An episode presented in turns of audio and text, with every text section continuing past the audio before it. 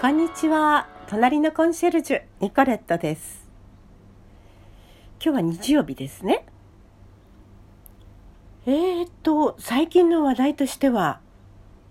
え大谷選手がついに MVP を獲得しましたけどね。これはもう決まっていたことなんですけれども。でもテレビ局で特集していましたけどまあいろいろ注目されるところってたくさんありますけれどあのいろいろ見ていてあなるほどねと思ったことがあります。この方は一度読んだ本を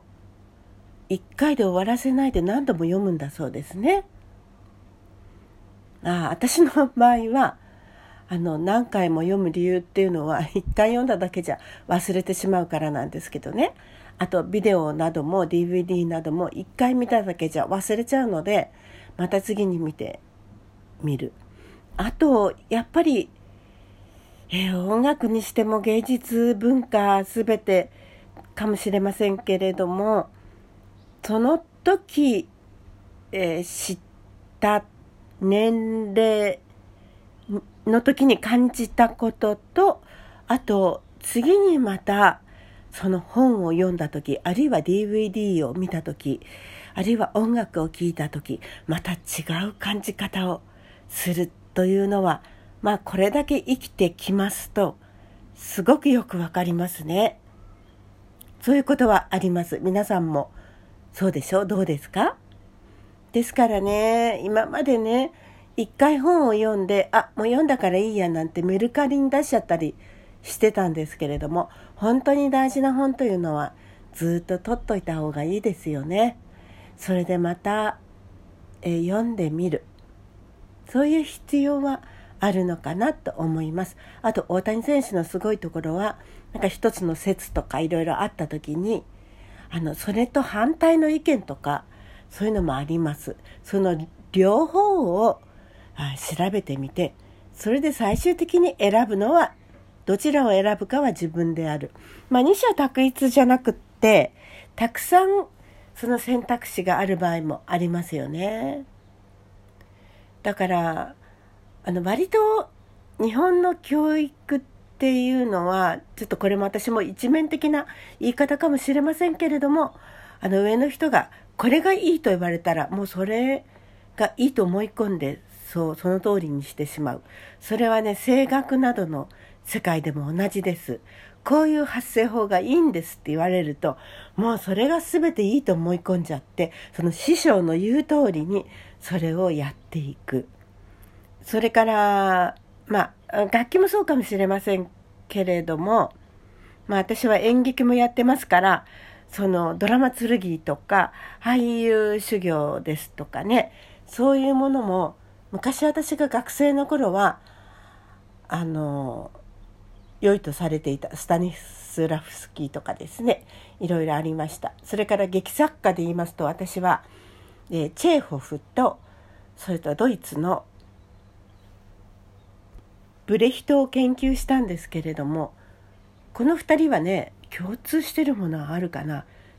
ちょっと2人とも違うと思うんですけれどもねこの両方を研究したんですけれども未だに私結論が出ないんです。どれがどう良かったかっていうようなねチェーホフは確かに好きだったんですけれどもあのロシアがね変わっていこうとするそういう状況を描いていましたよね。だからまあ貴族が貴族でなくなっていく時代というかでもなんか混沌としていてこれでいいんだろうかとかあのいろいろ思ってる時代にそこから何か新しいものを見出そうとしていく人たちの苦悩というか苦痛というかそんなものも描いていたような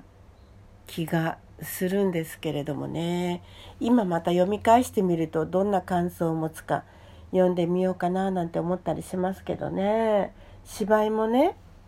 劇団民芸の三人姉妹とかかもめとか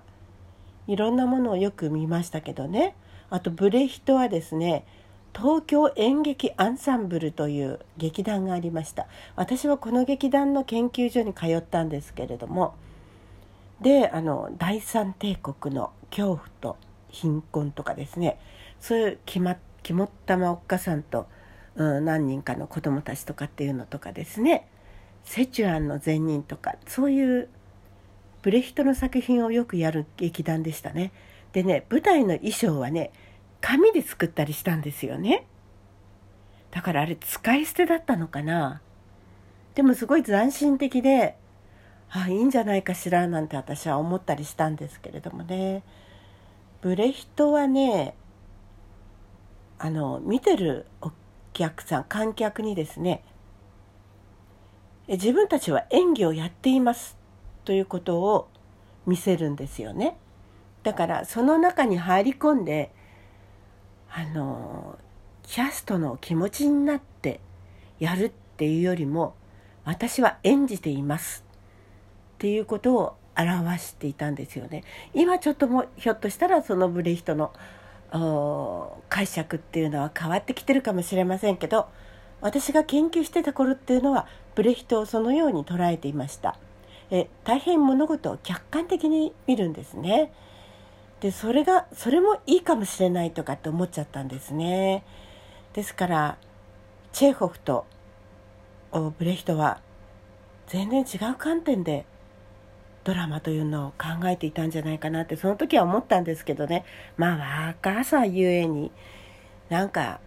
あのちょっと一面的に捉えていたかもしれませんしね。あとあの頃は赤テントとかね。そういう私の出身大学にあの唐十郎さんがいましたけれども。なんか私はちょっと否定的だったんですよね。そこに集まった人たちにこうつば椿を吐いたりね。飛ばしたりね。そういうのが演劇なのっていう考えだったので割とリアリズム系にあの傾いていましたのでね。まああの昔はねはしかのようなもんですよっていうことであのマルクス・レーニン主義とかをね勉強した時代です。考えてみたらマルクスもレーニンも良いところのお坊ちゃんですもんね。お金もあったわけですね。本当にプロレタリアートの味方だったのかどうかっていうのは分かりませんよね。うん。だから、まあ、はしかっていうのはちょっと言い過ぎじゃないとは思いますけれども、やっぱり私も本当にあの真剣にあの科学的社会主義っていうのを学びましたね。そしてあのベトナム戦争はあのアメリカがね発端で起こしてはならない戦争を起こした。もうアメリカなんか絶対勝つわけない。と思ったら本当にアメリカは負けましたもんね。まああの戦後アメリカは20 21箇所ぐらいで世界の戦争を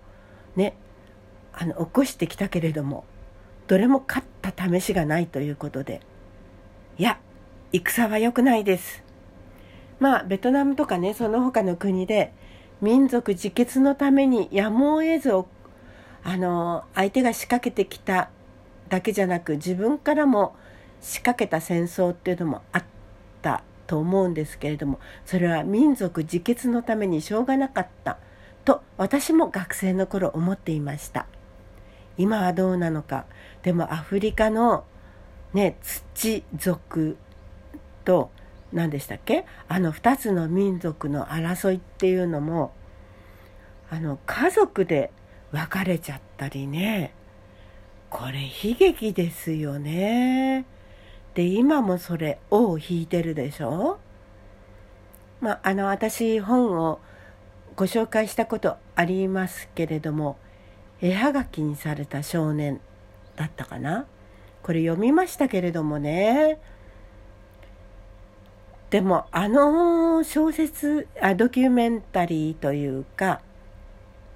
あれが書かれた頃に比べてまた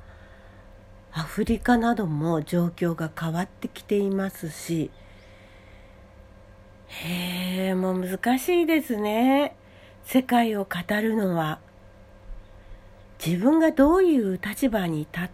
つかこれで随分変わってきますしあの私キューバがすごくいいと思っていましたけれどもまあ今でもね行ってみたい国の一つではありますけれどもチェ・ゲバラこの人はねまあキューバ革命を起こした後世界中にいろんな国で革命を起こそうと思っていろんな国を回ってるんですよね。で起こしかけてアフリカなどでも起こしかけて途中で諦めて他の国に行ったなんていう話を聞くとですねまあゲバラという人はどういう人だったのかただこの人に憧れる人っていうのはたくさんいましたよね。で未だにゲバラのあの絵がね印刷プリントされた T シャツっていうのはよく売られているしそれを着ている人もいっぱいいますよね。えー、映画や舞台にもなりました。舞台ではねゲバラが出てくるあの舞台ってたくさんあります。ね、アルゼンチンの舞台とかねいろいろミュージカルにも出てくるんですよ。うんまあね世界中をルツボじゃないなんて言ったらいいの？センセーショナルだった人ですよね。今はそういう人いますか？どうなのかな？今ね歴史を見てみても何が真実なのかちょっとわからない部分がありますよね。何十年か後にそれがはっきりするんでしょうかね。何十年か後を見てみたい気もしますね。ニコレットでした。